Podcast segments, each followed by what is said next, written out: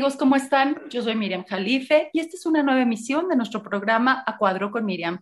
Les doy la bienvenida y les agradezco que estén conmigo todos los lunes a las 8 de la mañana por Promo Estéreo. LIL Digital, pues solamente hacen clic en A Cuadro con Miriam, la del sombrerito rosita, y ahí encontrarán todos mis podcasts y todo mi contenido muy interesante. También me pueden encontrar en Spotify, solamente me buscan como Miriam Jalife o A Cuadro con Miriam. Y bueno, si me permiten mis invitados, rapidísimo les doy un anuncio. Hoy, eh, perdónenme, eh, se debe la placa de Alicia y las Maravillas del Borderline. Eh, este es un programa grabado, se está transmitiendo el lunes 8 de agosto a las 8 de la mañana. Sin embargo, hoy, viernes 5 de agosto, develamos placa por las 200 representaciones yo soy la reina.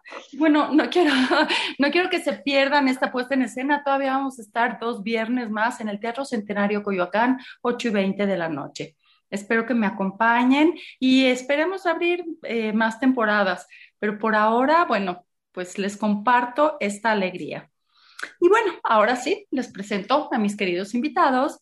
Están conmigo el elenco y dirección de la apuesta Nosotros Somos Dios. Está conmigo el director, querido amigo Armando Hernán. Bienvenido, Armando. Eh, buenos, buenos días, buenas tardes, buenas noches, Lidia, muchas gracias. Eh, es un gusto volver a estar aquí en tu espacio y que nos des esa gran oportunidad de llegar a toda tu audiencia para ofrecerles esta maravillosa obra del teatro mexicano que Nosotros Somos Dios y que cuenta con un elenco de primer nivel. claro, ahorita, vamos, ahorita platicamos Ahorita platicamos, Armando. Vamos a presentar, por favor, a Gina Domínguez. Bienvenida, Gina. Muchas gracias, Miriam. Hola a todos. Y Luis Francisco Arroyo, bienvenido también. Wow. Muchísimas gracias, Miriam. Ahora sí, Armando, te escucho un poquito como, como sucio el, sonido. ¿Estamos bien? Ah. ¿Traes tu micro bien? Sí, ahí, ¿cómo me escuchan? Buenísimo. ¿Mucho mejor?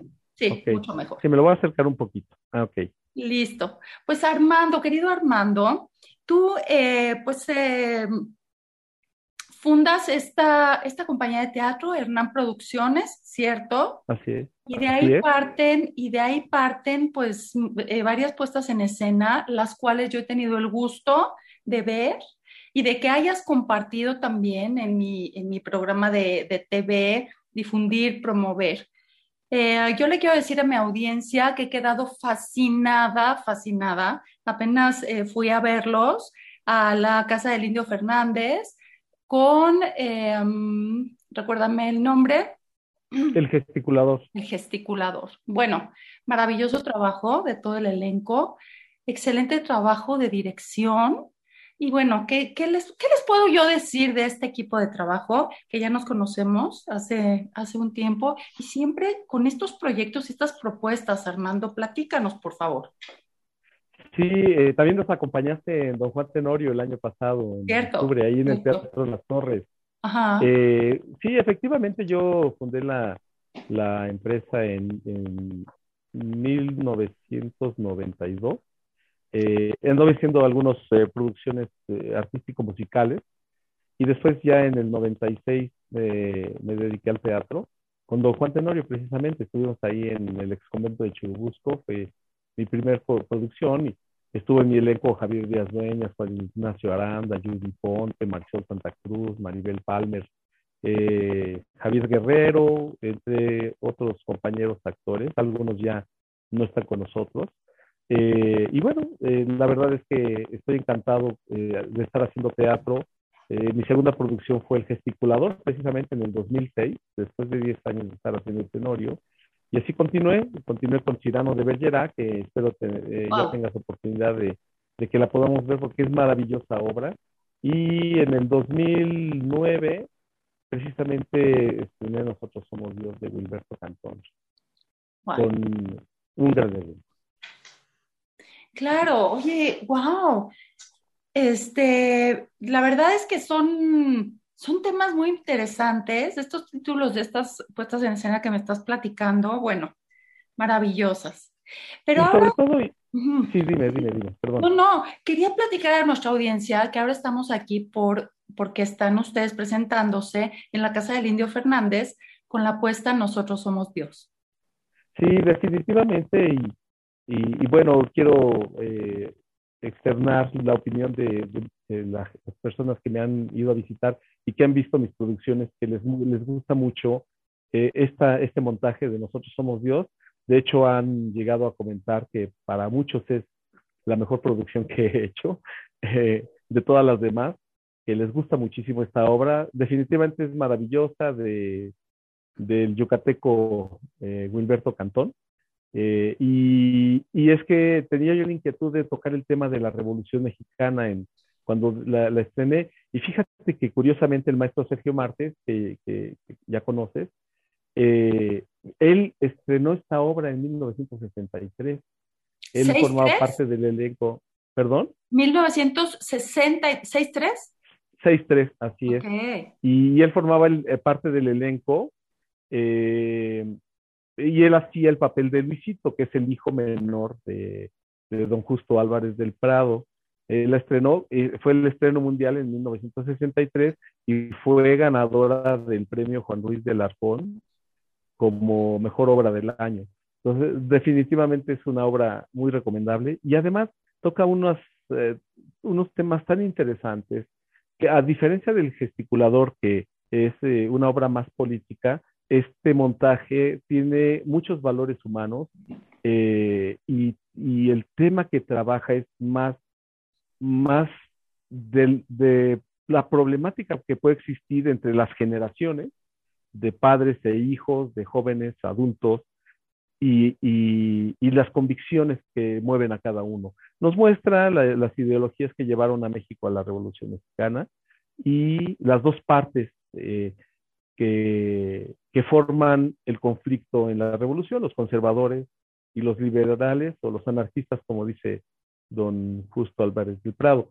Esta Gina es eh, eh Laura, hija del alto ministro del gobierno de Huerta, conservador, eh, secretario de Justicia, es el padre de don Justo Álvarez del Prado, y este, Luis Francisco Arroyo, él caracteriza el papel del capitán Aguirre, que ya es un capitán revolucionario y él ya está en el poder o ya forma parte del gobierno una vez que ganó la, la revolución. Créeme que es un conflicto maravilloso, es mágico, Wilberto escribió esta obra de una manera tan deliciosa, tiene una estructura literaria bellísima y el conflicto que existe entre el don Justo Álvarez, que es el ministro de Justicia, que tiene una influencia enorme en el gobierno de Huerta, es porfirista definitivamente, y darse cuenta que sus hijos son revolucionarios. O sea que no se, no convergen en, no, no, no convergen en, ideales, están, pues básicamente dentro de una familia está existiendo una revolución por los ideales del padre y de los, de los hijos. El papá don Justo es el que decide la suerte de todos los revolucionarios. Entonces ya te imaginarás, eh, le deja el papel o el trabajo sucio al coronel Páez. El coronel Páez es un militar, pero es de esos militares que han ido ascendiendo de rango a base de estar haciendo el trabajo sucio del gobierno.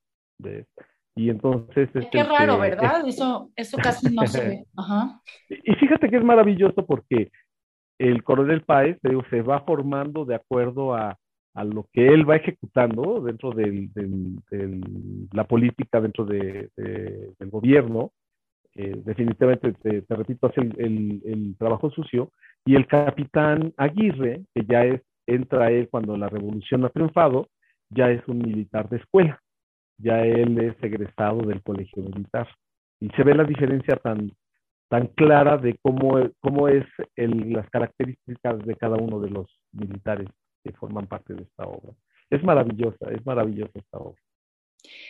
Ahí, eh, pues el tema central, creo, es el conflicto que se vive en esa casa, ¿cierto? Además de, de todo. Oye, sí, pues es que en cada, en cada época los revolucionarios, por lo regular son los jóvenes, ¿cierto? Así es. Por lo regular son, son los jóvenes y, y muy contrario a lo que piensen sus padres, sus abuelos.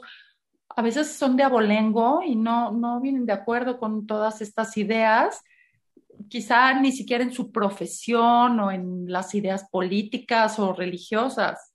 Platícanos. Fíjate que, sí, sí, adelante. Sí, fíjate que, este, que definitivamente esto que se vive en la casa de Don Justo, que bien este, eh, toma el tema de la revolución, y yo creo que se vive en todas las casas de, de México, ¿no? Esa eh, diferencia ideológica entre el papá y el hijo es una lucha generacional de toda la vida. Creo que todos nosotros lo, lo hemos vivido en nuestra, en nuestra época y se sigue dando actualmente. Definitivamente siempre habrá esa diferencia de, de, convicciones, de creencias, y muchas veces, sobre todo los jóvenes, eh, se dejan llevar lógicamente por la inexperiencia, que al final del día termina uno por darse cuenta que a veces eh, los padres tenían mucha razón en muchas cosas, ¿no? Fíjate, es, lo que te, es lo que te iba a comentar. En ocasiones, cuando ya crecemos, decimos, bueno, pues mi papá tenía razón o mi mamá tenía razón. Sin embargo, a lo mejor, a lo mejor no, a lo mejor logramos este cambio, ¿no? Porque no siempre tienen la razón. Son, son costumbres, ¿no? Son así es. que uno va creando o que cada sociedad va creando. Y una cosa muy clara también que deja eh, el montaje es la forma de vida y los usos y costumbres de la época. Estamos hablando de que se desarrolla esta historia en 1913-1914 y se, se, ve muy claro el, el, poder y el, el, patriarcado que existe dentro de la casa. Eh, los hijos demuestran esa, mm, ese respeto ¿no? y esa sujeción, tanto la esposa Clara como los hijos, esa ese respeto y, las, y estar sujetos a las órdenes del papá, a obedecer y, y, que él determina qué es lo que se puede hablar, qué es lo que no se puede hablar, qué, qué, es lo que se puede hacer. Y, y deja muy claro esa, esa forma de vida que existía en, eh, cada, cada miembro de cada familia tiene una función, tiene un papel, ¿no? Y cada uno asume su papel. La esposa como, como mujer, ¿no? Supongo abnegada, la que cocina, la que cuida a los hijos, la que, la que no le dice nada al, al Señor, ¿no? Como mencionas. Y cada uno de los hijos tiene, eh, juega un papel, ¿no? En, en la familia. Y los hijos sí demuestran eh, desde el principio su rebeldía ante, ante esta forma tan conservadora de, de casa y que están dentro del movimiento, no forman, no, no participan, porque son los hijos del ministro de Justicia, ¿no? Sin embargo, todos sus compañeros eh, de la universidad y en este caso el novio de Laura, eh, que es el licenciado eh, Octavio Calves, que forma parte del, elenco, este, ellos son los que están sufriendo las consecuencias de, de la, revolución y curiosamente en la historia hacen, hacen prisioneros a varios compañeros de, Laura y Carlos y a la novia de Carlos. Sin saberlo, obviamente, don Justo, sin saber que era la novia, cae prisionera y pues se la dejan a la suerte con el coronel Páez, que ya te imaginarás cuál es el final de, de Diana, la novia de Carlos. Termina siendo fusilada y entonces Carlos, el hijo de don Justo, toma un, un recelo, un rencor este, hacia su padre, porque nunca se imaginaba que su papá hiciera esta... Pero él se entera, el papá se entera. Después, después de que lo hizo. Después de, que, este de que la fusilaron. De que lo fusilaron. A ver, a ver, a ver. Fanny, eh, perdón, Gina, Gina, yo Fanny, ¿por qué Fanny? Gina, platícanos, por favor. Pues mira, la verdad es que esta, esta obra es, bueno, buenísima. Yo creo que justo eh, lo que estaba platicando Armando y retomando un poco, este, creo que este problema cuando empieza toda la parte de, de que los hermanos en sí hablan y dicen, oye, es que esto tenemos que hacer algo, ¿no? O sea, ya están atacando a nuestros compañeros, ya están yendo contra ellos. Nosotros, ¿por qué no hacemos algo? ¿Por qué no hablamos con nuestro padre y a lo mejor él puede hacer algo? O sea, con esta esperanza de que la hermana sabe que el papá puede hacer algo al respecto, eh, obviamente también el hermano sabe que él puede hacer algo al respecto, pero justo entra como todo este conflicto de somos conservadores, mi papá es conservador, mi mamá es conservadora, o sea, no, no podemos hacerle como tan fácil la parte de, ay, sí, no pasa nada y este, y nosotros somos, este, apoyamos todo lo que están haciendo, ¿no? Toda la parte de la, de la revolución. Entonces, creo que este conflicto que tienen los hermanos es súper interesante, es algo que me ha encantado del personaje de Laura, que eh, ella, por más que haya crecido como con una familia conservadora, no, no se va atrás con sus ideales. Ella lucha y dice, ok, a ver, vamos, tenemos que hablar con mi padre, vamos a hablar con, el, con mi padre, tengo que salvar a, a, mi novio, porque bueno, también ahí hay un conflicto con el novio, porque también el novio es revolucionario. Es, este, quiero salvar a mi hermano, quiero salvar este, a mis amigos, o sea, bueno, a los amigos, también como esta postura de la revolución, ¿no? Entonces, esta parte que se vive entre los hermanos es increíble, a mí me parecía una historia fascinante. Este, creo que ya para no spoilear tanto la obra y que nos vayan a ver, este, el segundo acto se vuelve todavía mejor que el primero, ¿no? Creo que tiene un gran desenlace y toda la historia va muy de la mano con, con esto de los ideales.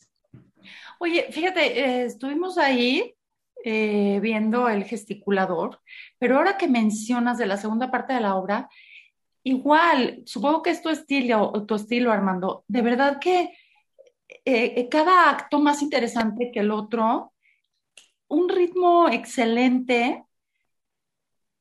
Te dije, parece telenovela, ¿te acuerdas? Mm, sí. De verdad parecía telenovela una cosa impresionante.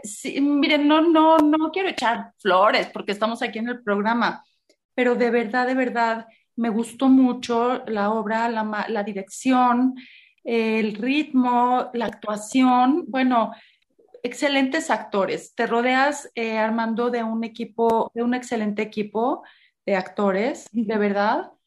Y bueno, ¿qué decir del maestro, verdad? De, de Don Justo, eh, supongo que aprenden infinitamente de él. Sí, muchas cosas. Y sobre todo que te digo que él estrenó la obra en 1963.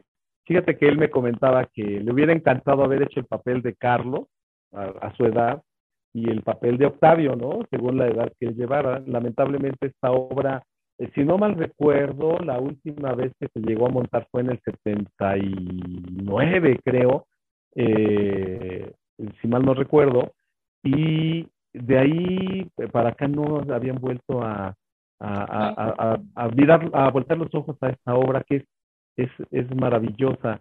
Eh, además, además de que el maestro Sergio eh, siempre cuenta, ¿no? Tiene todos los datos, pero porque él lo, ha vivido. obviamente él, no vivió en la revolución, pero toda esta historia que tú platicas acerca de, la obra, de cuando se puso, etcétera, él lo platica porque él estuvo ahí. Entonces es impresionante, es impresionante. sí, Y, fíjate que ahorita que comentaba esta Gina, todo el primer acto se, se desarrolla dentro de la familia, de hecho, toda la obra en sí, de la familia de Don Justo, que él es el ministro de Justicia que está luchando contra los revolucionarios, que mandó a fusilar a sus amigos y a la novia de, de, Carlos, que estuvo a punto de pescar, de atrapar a Octavio, el novio de, su hija Laura. Eh, él quería sacarlos de México, quería mandarlos a, a, Francia, a Europa. Ya ves que en el porfiriato los ojos estaban en Europa. Y este, y quería sacarlos de todo este conflicto y de todas estas ideas, todo esto, ¿no? Después, lógicamente, como todos sabemos, triunfa la revolución, entra eh, este, el, gobierno revolucionario. Eh, ah, déjame darte un dato importante. Eh, este Octavio va a despedirse de Laura a su casa, llega como, como ladrón, entra como ladrón a su casa por la terraza y va a despedirse de ella. Eh, lamentablemente la mamá los cacha, ¿no? Porque estaban platicando, bajó la mamá de los aposentos y los, los, los, este, los cacha. Laura quería irse con él a la revolución. Entonces la mamá le dijo a Octavio, usted manténgase en la biblioteca, yo hablo con mi esposo para que lo escuche a usted, ¿no? El asunto es que el, eh, don Justo salva a Octavio. Le da su automóvil con la escolta del coronel Ah. Páez, que ya le traía unas ganas a Octavio, pero bueno, se tuvo que aguantar y lo salvó. El siguiente acto triunfa la revolución y ahora Octavio, el novio de Laura, ahora esposo de Laura, es el subsecretario de Justicia Wow. y el gobierno revolucionario está persiguiendo a don Justo. Y, a- y el que le toca decidir la suerte de don Justo es Octavio. Entonces, en los papeles se cambian, pero lo, lo más... Pero él lo perdonó, es que- ¿cierto? Él le, le, le salvó la vida, por, por decirlo así. Eh, O no la vida. Mm, No, no fue así. Sí, hay, es- lo, lo más hermoso de la historia es que Octavio, como hombre, porque es un hombre íntegro, es un hombre honesto, y quiero pensar, y según los datos que yo, que yo he tenido, había muchos, muchos hombres que eran muy correctos, muy, muy honestos, y se manejaban de, de una forma muy pulcra y muy recta, eh, porque era como una convicción de ser un varón. Octavio es, es inquebrantable, él no, no permite ningún acto de corrupción.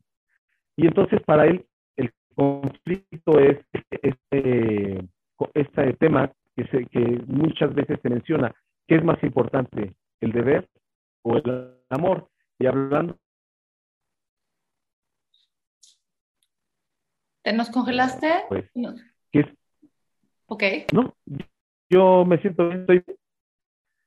¿Sí me ven bien? ¿Sí? ¿Bien? ¿O me escuchan? ¿Te estás Bueno, congelando bueno. un poco? Sí, sí, sí es el verdad, o, soy yo. ¿Ustedes cómo ven? Oye, es que esto, esto que se graba por Zoom también tiene su... ¿Me escuchan Sí. ustedes?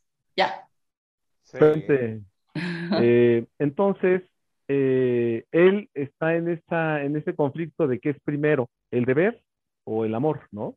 Y entonces, él sabe que es el padre de su, de su esposa y para él no es correcto entregar a- al padre de su esposa, ¿no? Sin embargo, su deber como revolucionario es entregarlo. Entonces, Ay, ¿qué esta hace? Oye, ¿y qué hace? ¿Qué hace? ¿Qué hace? Y todo cae en el peso. No, mejor vayan a verla. Mejor vayan a verla. Oye, Está ¿cómo, maravillosa cómo, el final. cómo es este este sube y baja de la vida, no? Este sube y baja de, de la vida. A veces estamos aquí, a veces nos toca estar aquí, ¿cierto?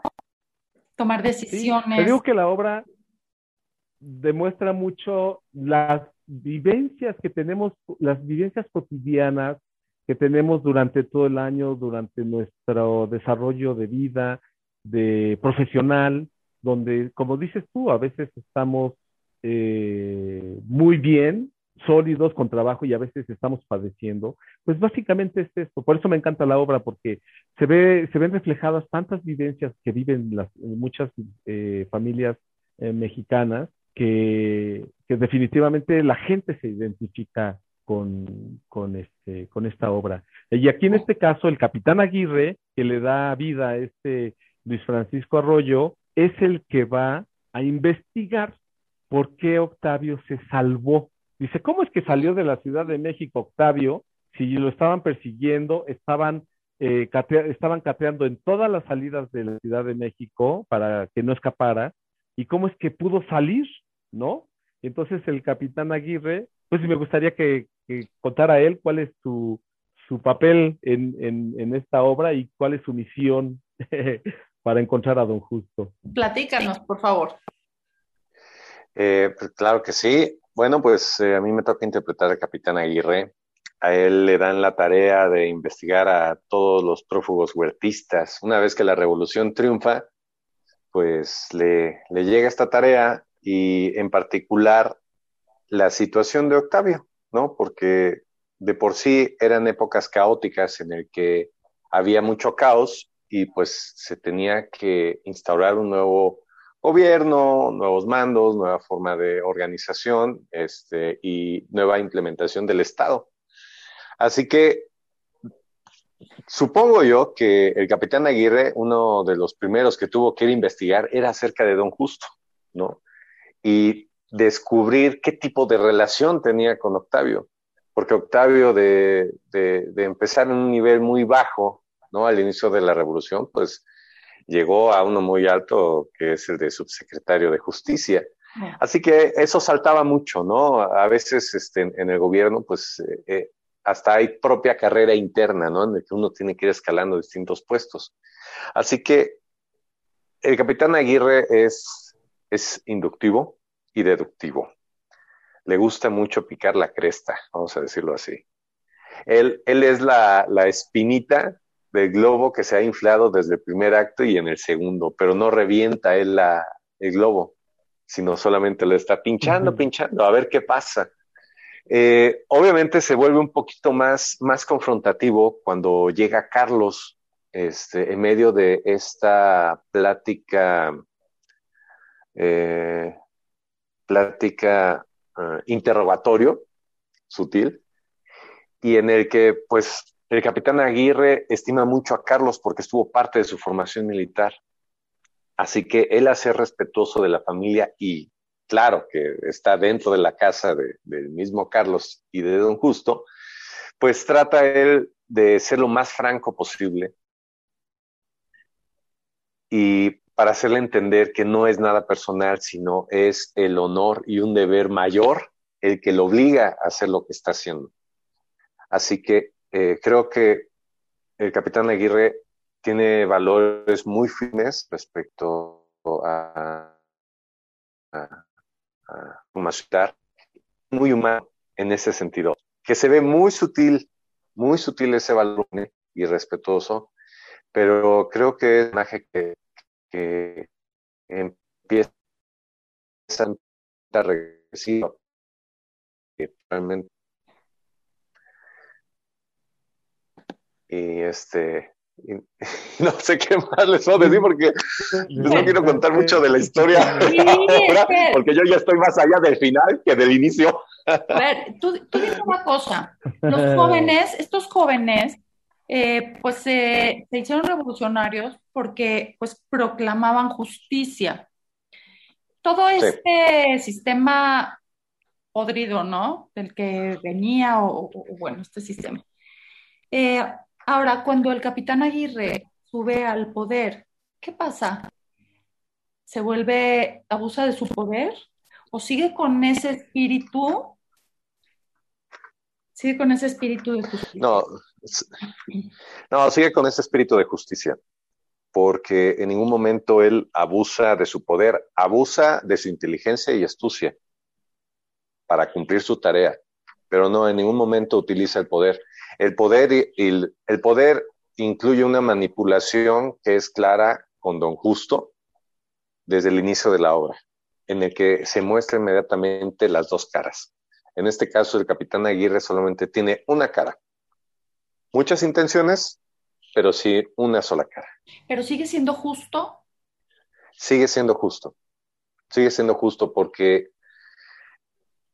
Justo y humano porque aunque pudo él haber inspeccionado toda la casa y revisado. él lo dice textualmente, no quiero este, hacer la afrenta a ustedes de catear la casa de tan distinguidos revolucionarios. Él reconoce el labor que han hecho tanto Carlos como Octavio para que la revolución haya triunfado en esos años. Así que él, sigue fiel a, sus convicciones y hacia sus valores. Pero él le tiene cariño a esta familia? A lo mejor a la familia no, a Carlos sí, porque pues lo vio crecer, de por sí lo recibió como un adolescente que nada más quería dar de gritos y luchar, pero no estaba enfocado en, los objetivos claros de lo que representaba la revolución en esos años. Así que eh, en esta construcción de, de, personaje y antecedentes inmediatos, yo creo que el capitán Aguirre fue un pilar importante para Carlos para que realmente se forjara en carácter y, creciera como el hombre que se muestra al pasar el tiempo en la obra. Okay. ¿Cuántas personas forman este elenco? ¿Cuántos actores y actrices? Son ocho actores en escena. ¿En algún momento están todos en escena? Eh, no, no, están jugando durante los cuadros de la obra. Sí, pero son ocho, el elenco es de ocho actores en escena. ¿Qué es esto? ¿Es drama? ¿Qué, qué es? ¿Qué, tipo de...? Es una pieza, es una pieza eh, también política, eh, y, em, y, de alguna manera, te digo, maneja muchos valores humanos e integridad, ideal, ideales, el amor hacia la familia, el amor hacia, hacia, hacia la patria. Hay, hay algo muy interesante ahorita que este eh, el capitán Aguirre estaba comentando y tú le preguntaste, bueno, sigue luchando por la justicia. Fíjate que hay, llega este punto tan interesante dentro de la obra, que es el que cae en el, peso de Octavio, que es la decisión de qué va a hacer con los, los, prófugos, los prófugos huertistas, los conservadores. Porque a fin de cuentas la revolución está tomando las mismas medidas que el gobierno de Huerta, punto de estar fusilando a los, a los enemigos del gobierno, ¿no? Entonces, al saber que don Justo cae en manos de la justicia, Octavio tiene que decidir o tiene que dar la orden de que está fusilado, ¿no? Entonces ahí interviene la mamá Clara y le dice, este, si usted, eh, eh, si usted toma esa acción de mandar y decidirse fusilar a don Justo, lo que está haciendo es exactamente lo mismo que hacía Don Justo, ¿no?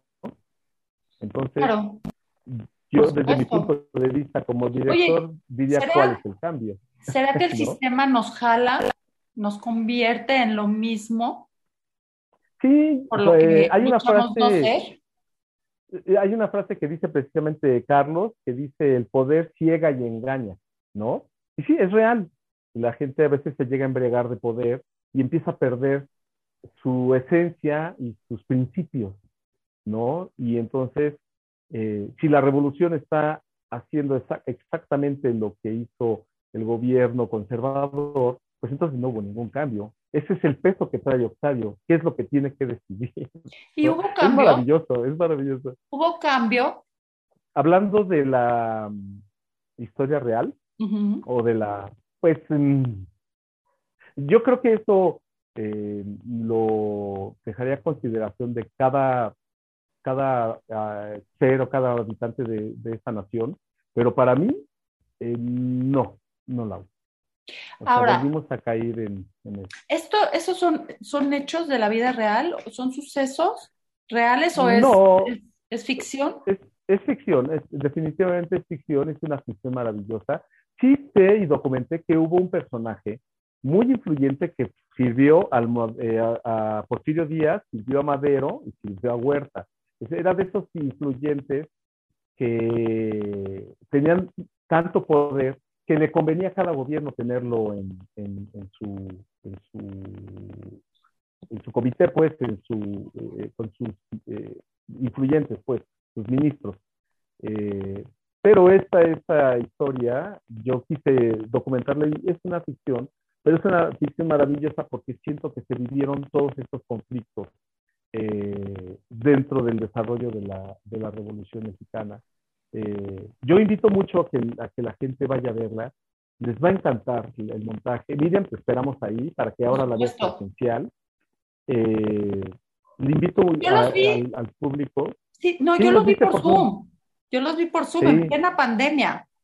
Una pandemia me pareció maravillosa, pero te digo, no, em, aunque fue eh, una planeación perfecta, muy, muy buena planeación, porque era como en streaming, ¿no?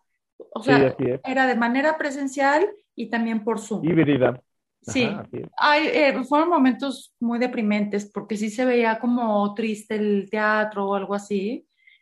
Em, pero bueno, los actores nunca, nunca paramos en la pandemia, siempre luego, luego nos pusimos las pilas y órale, a ver, ¿de qué manera lo hacemos? Porque tenemos que hacerlo, ¿no?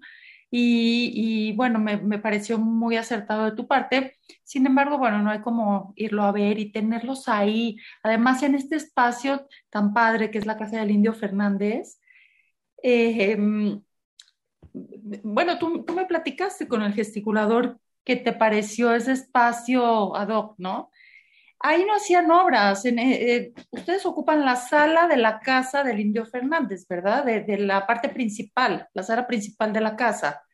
¿Cómo se te ocurre, ah. Armando?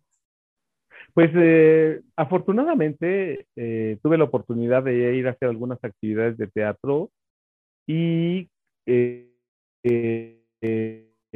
no sé que era la, la casa de, del indio y cuando entré a, a, ver su sala, pues dije es que este lugar es maravilloso y aparte pues es un, es un espacio icónico pues porque ahí se han filmado infinidad de películas, okay, infinidad claro. de series hasta la fecha hasta la fecha lo siguen haciendo. Pero no teatro, Eh, pero no se ha hecho teatro. No, nada de teatro.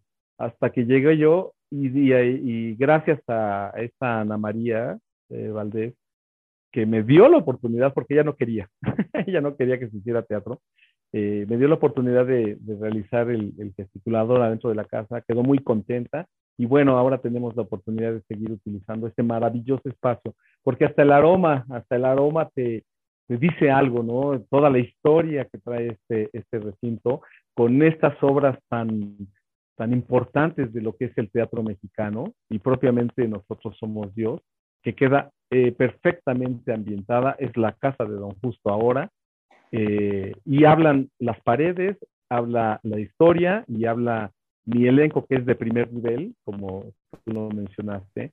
Tengo un elenco maravilloso de grandes compañeros, que salen, a, salen con todo el corazón a escena y entregan su mayor esfuerzo al público que se lo merece.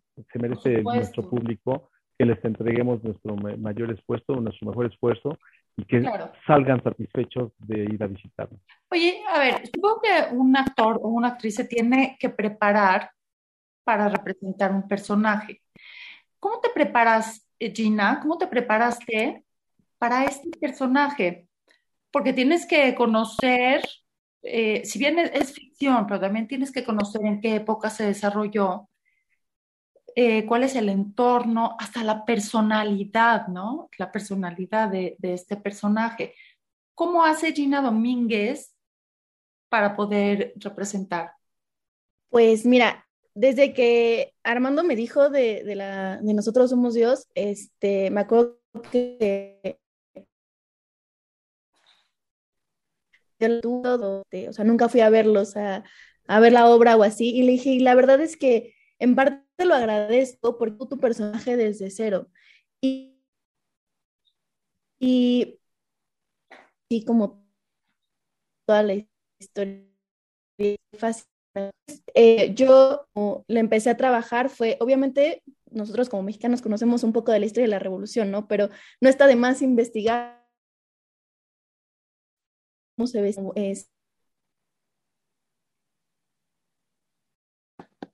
A ver, uh, perdónenme, voy a cambiar. Ian, como red. Disculpen, me voy a cambiar de red porque si nos estamos congelando un poco. Quizá, quizá es mi señal la que no anda muy bien. ¿Me escuchan bien? Ahorita continuamos. ¿Me escuchan? ¿Me escuchan? Sí, sí, sí ya, disculpen, sí. cambié, cambié de red, a ver si con esta nos va mejor. Oye, qué relajo. Sí, Platícanos, sí, Gina. Entonces, este, de hecho, algo como muy chistoso es que yo traía el cabello güero, entonces me acuerdo que eh, a compañeros y así les dije, no, es que me tengo que poner eh, de un color neutral, le dije, porque en esa época ni siquiera se usaban ese tipo de cosas, ¿no? O sea, te pones a investigar más allá de, de, de, la obra en sí, o sea, cómo se vestían, te digo, como toda esta parte, y mucho, yo en mi guion, por ejemplo, anoto mucho de las indicaciones que me da Armando cuando dirige, este, entre otras cosas, y me acuerdo que algo que le puse así a mi guion fue de dónde viene y a dónde va, ¿no? O sea, ¿qué, qué es lo que a, a Laura la motiva a poder decir, yo no me quiero casar con esta persona, yo quiero casarme con Octavio, yo voy a luchar por el amor con Octavio. También hay una escena un poco fuerte en el segundo acto que tiene con Octavio, que es así como de, es muy radical en, en lo que le dijo y hasta de cierta forma cruel, ¿no? De, de cómo, cómo enfrenta las cosas esta Laura. Y creo que también su personaje es tan bonito porque tiene este debate entre tengo que salvar a, el primer acto tengo que salvar a mi, a mi novio, ¿no? Yo lo amo, quiero salvarlo, quiero salvar a mis compañeros, todo. Y en el segundo acto es quiero a mi padre, quiero salvar a mi padre, ¿no? ¿Cómo voy a hacer para salvar a mi padre?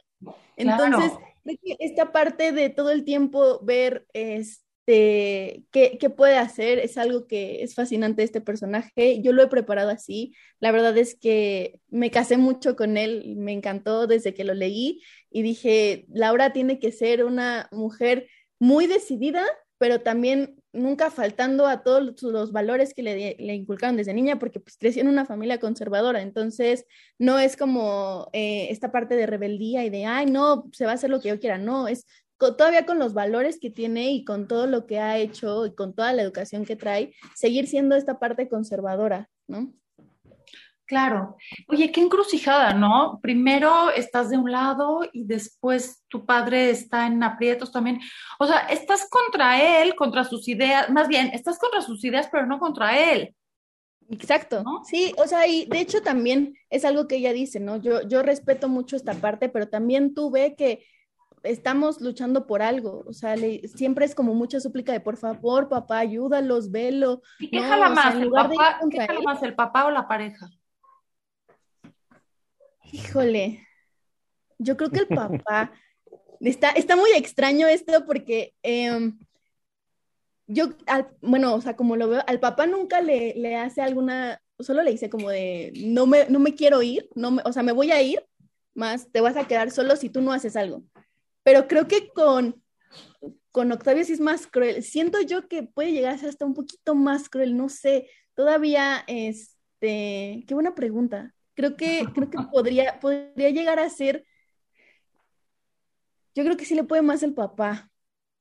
A, como yo lo analizo, yo creo que esta parte de su familia y todo sí, porque bueno, cuando, cuando su papá se, o sea, se entera que su papá está ahí, es así como un, un conflicto, está muy conflictuada porque es de, ahora le toca a mi, a mi esposo, en ese caso, ver por la vida de mi padre, ¿no? Entonces, creo que en el momento en que habla con Octavio y le dice, oye, ¿sabes qué? Es la vida de mi padre, creo que sí es más cruel que cuando le dice, oye, es la vida de mi novio, ¿no? Con la vida de mi novio es más de, tú puedes hacer algo, súplica, por favor, este, vamos, o sea, yo hago lo que sea para salvar a mi novio. Y en este caso, con, con Octavio sí es más cruel de, tienes que salvar a mi padre. Pues es que, mira, finalmente, por lo que platican, pues el padre sí era una persona muy estricta, ¿no? Con ideas quizá también muy estrictas, muy, eh, muy cerradas, por así decirlo, ¿no? Pero algo les dio a sus hijos. O sea, es que vemos eh, cómo funcionan las casas con el padre tan enérgico, la madre, como les dije, cada uno en la casa juega un papel. Sin embargo, se ve que querían al papá pues el papá era su forma de ser, porque así su educación, su, cultura, su entorno, así lo, lo educaron, así, lo, así creció también él, ¿no? Entonces él no cuestionó el ser de esa manera. Sin embargo, entonces, pues sí tenía un lazo con sus hijos y con su mujer, ¿no? No era un mal padre. Fíjate que, no, definitivamente no. Te digo, al grado de que ellos, los hijos, jamás, los hijos y la esposa, jamás se habían enterado de qué hacía o qué decisiones tomaba en cuestión de los revolucionarios. La esposa Clara sí se llega a enterar porque le llegaba los comentarios de fuera, ¿no? Que llegaban las esposas o las madres de los prisioneros, llegaban a suplicarle que hablara con, con don Justo para que los perdonara, ¿no? Es la única forma en la que ella se enteró.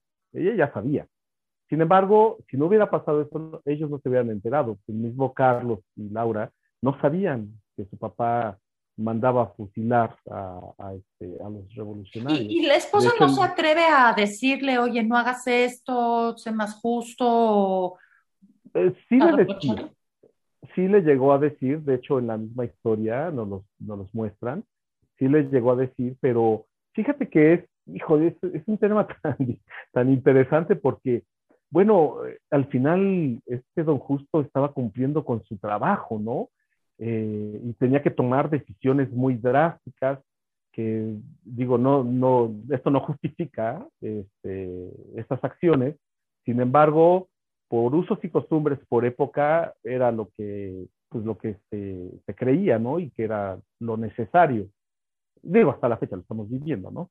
Eh, pero él amaba a su familia, ¿eh? Él adoraba a su familia. ¿Esta persona, por ejemplo, era corrupta? ¿Era una persona corrupta o simplemente cumplía con su deber?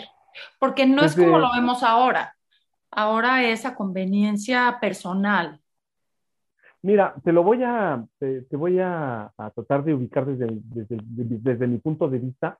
Es de esos eh, políticos influyentes que sí realmente tienen deseos de, hacer bien para, para, su, para su gente. Digo, este, tomando en cuenta la época, eh, porque déjame decirte que el único, el único año en que México tuvo superávit en su economía fue en 1908, con Porfirio Díaz. Ha sido el único año conservador, ¿no? este, y fue en el Porfiriato. De ahí, en, de ahí en fuera, jamás hemos vuelto a vivir eso. Y, y don Justo, pues lógicamente pertenece a eso, esa, esa corriente. Entonces, siento que eh, sí veía por su gente, pero también sabía que una vez llegando al gobierno y entrando a su oficina estaba alguien que lo estaba esperando para decirle los intereses que hay fuera de nuestras fronteras son estos. Entonces, yo quiero creer que él era el equilibrio para cumplir con las dos partes de, de la mejor manera, ¿ves? Porque esa, esa, persona que estaba, no sé si le doy a entender, que estaba esperándolo ya en su oficina, es la que les decía, no, nosotros necesitamos esto y no importa el precio, ¿no? Entonces, siento yo que si él, siendo honesto, él buscaba el equilibrio, ¿no? Eh, a lo mejor es muy idealista esto, pero, quiero verlo así.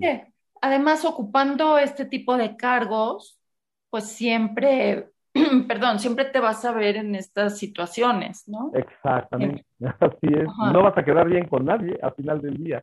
Sin embargo, haces lo mejor que puedes, ¿no? Claro. Ahora, cuando, está el gobierno revolucionario, entonces ahí se nota este rencorcito que existe de los revolucionarios por las acciones de los conservadores, y entonces siento que empiezan a perder un poquito la, convicción, los ideales de justicia al, estar buscando y cazando a los, conservadores, ¿no? Eh, hay, una parte que dice Octavio, precisamente en una discusión familiar, que le dice, es que su muerte no va a remediar los problemas del pasado, ¿no? O sea, no, sí, lo matamos, pero esto no va a remediar nada, ni va a cambiar nada, ¿no?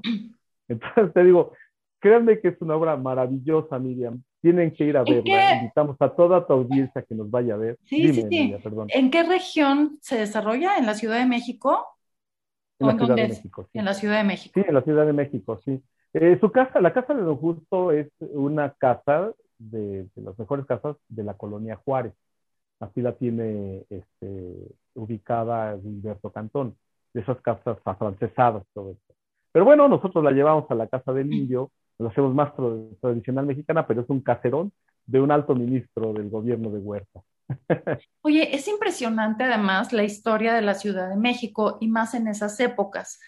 Ahora que he andado por Coyoacán, pues bueno, eh, un amigo de la familia nos empezó a narrar toda la historia de, y, el, el, papel que ha jugado Coyoacán, ¿no? En la historia de la Ciudad de México así como San Ángel, como, porque estamos hablando de que no existían los coches, de que sus casas de descanso estaban en San Ángel y a lo mejor hacían horas de, camino, ¿no? No, no, digo, no, no sé, eh, me estoy yendo más para atrás, ¿no? Este, y, toda la historia que, tiene esta ciudad. Y me encanta también el porfiriato, eh, pues, pues eh, por ejemplo, los domingos, como la, gente rica salía a pasear, ¿no? Era, era el andadero, algo así. No, no tengo los datos muy claros, pero creo que todo paseo de la reforma, ¿cierto? Ahí eh, salían a pasear los domingos, la gente eh, acomodada y sacaban pues sus mejores, eh, sus mejores vestimentas, sus joyas, etcétera. Es, es apasionante la historia de esta ciudad apasionante. Claro que no es lo que conocemos hoy en día, ¿no? Es, no. cómo se, cómo se y, y, cada región tiene su historia. Eh, y de hecho, Coyoacán era también un este, espacio de, descanso, era también como provincia, ¿no? Eh, mucha gente en esa época tenía sus casas de campo en, en Coyoacán, ¿no? Claro. En Coyoacán y en San Ángel, que era más lejos, ¿no? Y eso ya era, hacían, fíjate, menciona eh, este, el mismo Tacubaya, también es fuera de la ciudad, ¿no? Eh, pero en la historia mencionan que Luisito se, se escapó Luisito por X razones de, de, la casa y don Justo inventó una historia para no alterar a la mamá y le dijo que se había ido a casa de su compañero de la escuela, que está a una hora de camino, yo sé, y es en Tacubaya, ¿no? Okay. Entonces, imagínate, ¿no? Eh, la ciudad era muy pequeña y estas, todos estos eh, espacios eran provincias, ¿no? Y, sí. y la bueno, ahora hacemos más, más tiempo con el tráfico, hacemos más. y, y, ya no. somos, en, ya Tacubaya y hasta el mismo Coyoacán ya es el centro de la ciudad, ¿no? Ya es sí. la ciudad en sí central, ¿no? Sí, Cómo cambian las cosas, definitivamente. Y eh, dentro de lo que es la casa del Indio Fernández, que es la fortaleza de, del Indio Fernández, en el espacio de la sala, tiene una, un diseño arquitectónico tan especial, que ya lo conociste, eh, Miriam, y tan tradicional mexicano, que le da una, una, un ambiente muy específico a toda esta historia. Te digo, normal, originalmente la casa debe ser una casa francesada, ¿no? Este, de la colonia Juárez, pero en este caso nos hemos adaptado a una casa más tradicional mexicana, más rústica, de una familia este, de un alto ministro. Y la, Oye, que la combinación es maravillosa. Yo no, yo no me la quiero perder. Luis Francisco, dinos por favor, eh, ¿cuándo se presentan? ¿Qué días? ¿A qué horas? ¿Redes sociales, por favor? Bueno, vamos a estar a partir del 13 de agosto, a, si mal no recuerdo, al 25 de septiembre o 23. 25, ¿verdad? Eh, los sábados, 25, vamos a estar los sábados con dos funciones. Vez. Repíteme, sí. por favor, vamos a estar. Va de nuevo. Otra vamos vez a estar. Para, anotar, para, para ir, a ver. Para claro que sí. Vamos a estar a partir del próximo domingo 13 de agosto. Ok. Uh -huh. Hasta el 25 de septiembre. Ok. Vamos a tener tres funciones a la semana, dos funciones los días sábados, que va a ser una función a las 5 y la otra a las 8. Eh, no, a las 6, no. 18 horas. 6 y 8. 18 uh -huh. y a las 8. Sí. Okay. sí, ahí está, ahí está. Vuelvo a repetir esta información. Una a las 6 los sábados y la otra a las 8. Okay. Y los domingos a las... A las 6. A las 6, exactamente. Vamos a estar en la casa del Indio Fernández. Eh, nuestra, nos pueden ubicar en Facebook como Hernán Producciones. También este, eh, pueden mandar mensaje, pueden apartar con anticipación sus boletos, que creo que también es importante. Aunque tengamos muchas funciones y disponibilidad de horarios, luego se agotan, así que no, no se confíen. Porque además el aforo, el aforo no es muy grande, ¿cierto? No, que a veces sí. Hernán hace milagros y puede llevar más espacio, pero mejor prevéganse. Claro. ¿Dónde conseguimos los boletos, Armando? Eh, doy el teléfono, es el, eh, el teléfono, es el 55 26 96 27 54. Lo repito, 55 26 96 27 54 con Mónica Monterrosa. Ella les puede dar la información de las funciones, eh, los horarios, las promociones, porque tenemos promociones, inclusive si Agustín me lo permites, quiero ofrecerle a tu audiencia, Por favor. Que si nos mencionan que, que, que vieron el, este, este, programa, eh, al, al, hablar lo, lo, hagan saber para que les den el 2 por 1 y que puedan acompañarnos. Tenemos un aforo hasta para 40 personas. Okay. ¿no? Ese es ah, entonces máximo. no es tan pequeñito, no es tan pequeñito el aforo, realmente. Pero, pero, como dice Paco, luego a lo mejor podemos eh, meter un poquito claro, más. Claro, por supuesto que se va a quedar. No, y se sí. va a quedar la gente afuera si no se apuran. Si yo voy a la casa del Indio Fernández en ese horario, ¿puedo comprar ahí los boletos sin avisar y sin reservar? Sí, sí la taquilla se abre espacio, una, sí. una hora antes, hora y media antes de, de la función. Los sábados estará abierta, si la función es a las seis, a las cuatro y media, de cuatro y media en adelante. Uh -huh. Yo le, le, le sugiero la, al público que vaya con anticipación. O puede llamar y reservar sus boletos. Claro, ya una o, vez o en redes sociales. O en redes en sociales. redes sociales. Yo voy a poner estamos en como- redes, cuando, cuando pongamos este programa, voy a poner en redes tu promoción. ¿Cuántos dos por uno? El que se presente y diga que se que este programa. Va, Así yo lo voy a poner, ajá. yo lo voy a poner en redes sociales. Esperemos que nos vea mucha gente. ¿Cierto? Y, y también que vaya a verlos a ustedes. Y sí, yo le quiero eh, eh, volver a comentar a nuestra audiencia que es un equipo de trabajo maravilloso. Los he visto en varias puestas, ya han estado en mi programa también, con Jackie, mi querida Jackie, Briviesca, ¿cierto? ¿Briviesca o Vibriesca? Ok. Eh, Briviesca, Briviesca. excelentes. ¿Eliu? ¿Eliu va a estar en esta puesta? Sí, como El- Don Justo, tenemos al maestro eh, Sergio Márquez Losornio, como Clara, que es la mamá, es a la maestra eh, Jacqueline Viviesca. Tenemos como Carlos eh, a Kevin Carvajal, como Laura tenemos a Gina Domínguez y a otra niña que su nombre es Sofía Ponrete. Tenemos como Páez a Luis Domingo y a Enrique Díaz Durán. Tenemos como capitán Aguirre a nuestro gran amigo eh, eh, Francisco Arroyo y a David. Martínez. También tenemos, eh, y como el mayordomo, eh, a este Eliu Pérez Landín, y otro compañero que nos va a apoyar también, que es Alejandro Elías Zul. Ellos Buenísimo. son los que forman eh, este elenco. Pues mira, Vamos a estar yo no- a partir, no como voy- dijo, si yo no voy a ir este fin, voy al siguiente, pero ahí voy a estar. Sin duda, sin duda sí, voy a estar ahí. esperamos. Claro, por supuesto, porque bueno, no, no me la quiero perder. Te digo, los vi por Zoom, más o menos, eh, eh, eh, ahí vi, pero no es lo mismo que verlos ahí, ¿no? Este, vivo ahí y a de manera presencial a unos cuantos metros y bueno, este siempre eh, pues con este talento, con este talento y, y- y con esta magia, Armando, de verdad, porque te digo que yo en el gesticulador decía, bueno, esto parece telenovela. Yo fui con mi esposo y le decía, esto parece telenovela y un ritmo maravilloso y la música y bueno, eh, forman un equipo de trabajo muy bueno. Los felicito, los felicito realmente.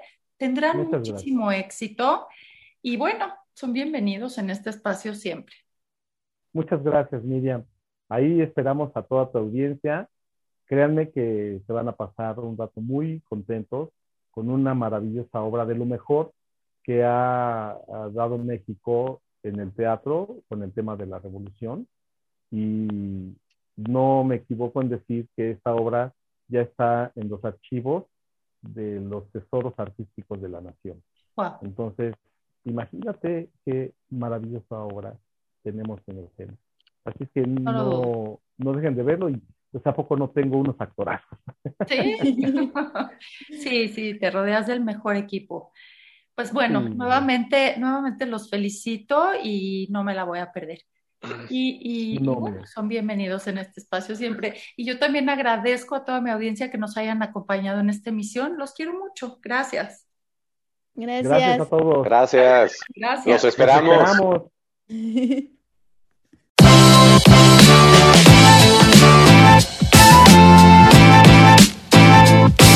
right.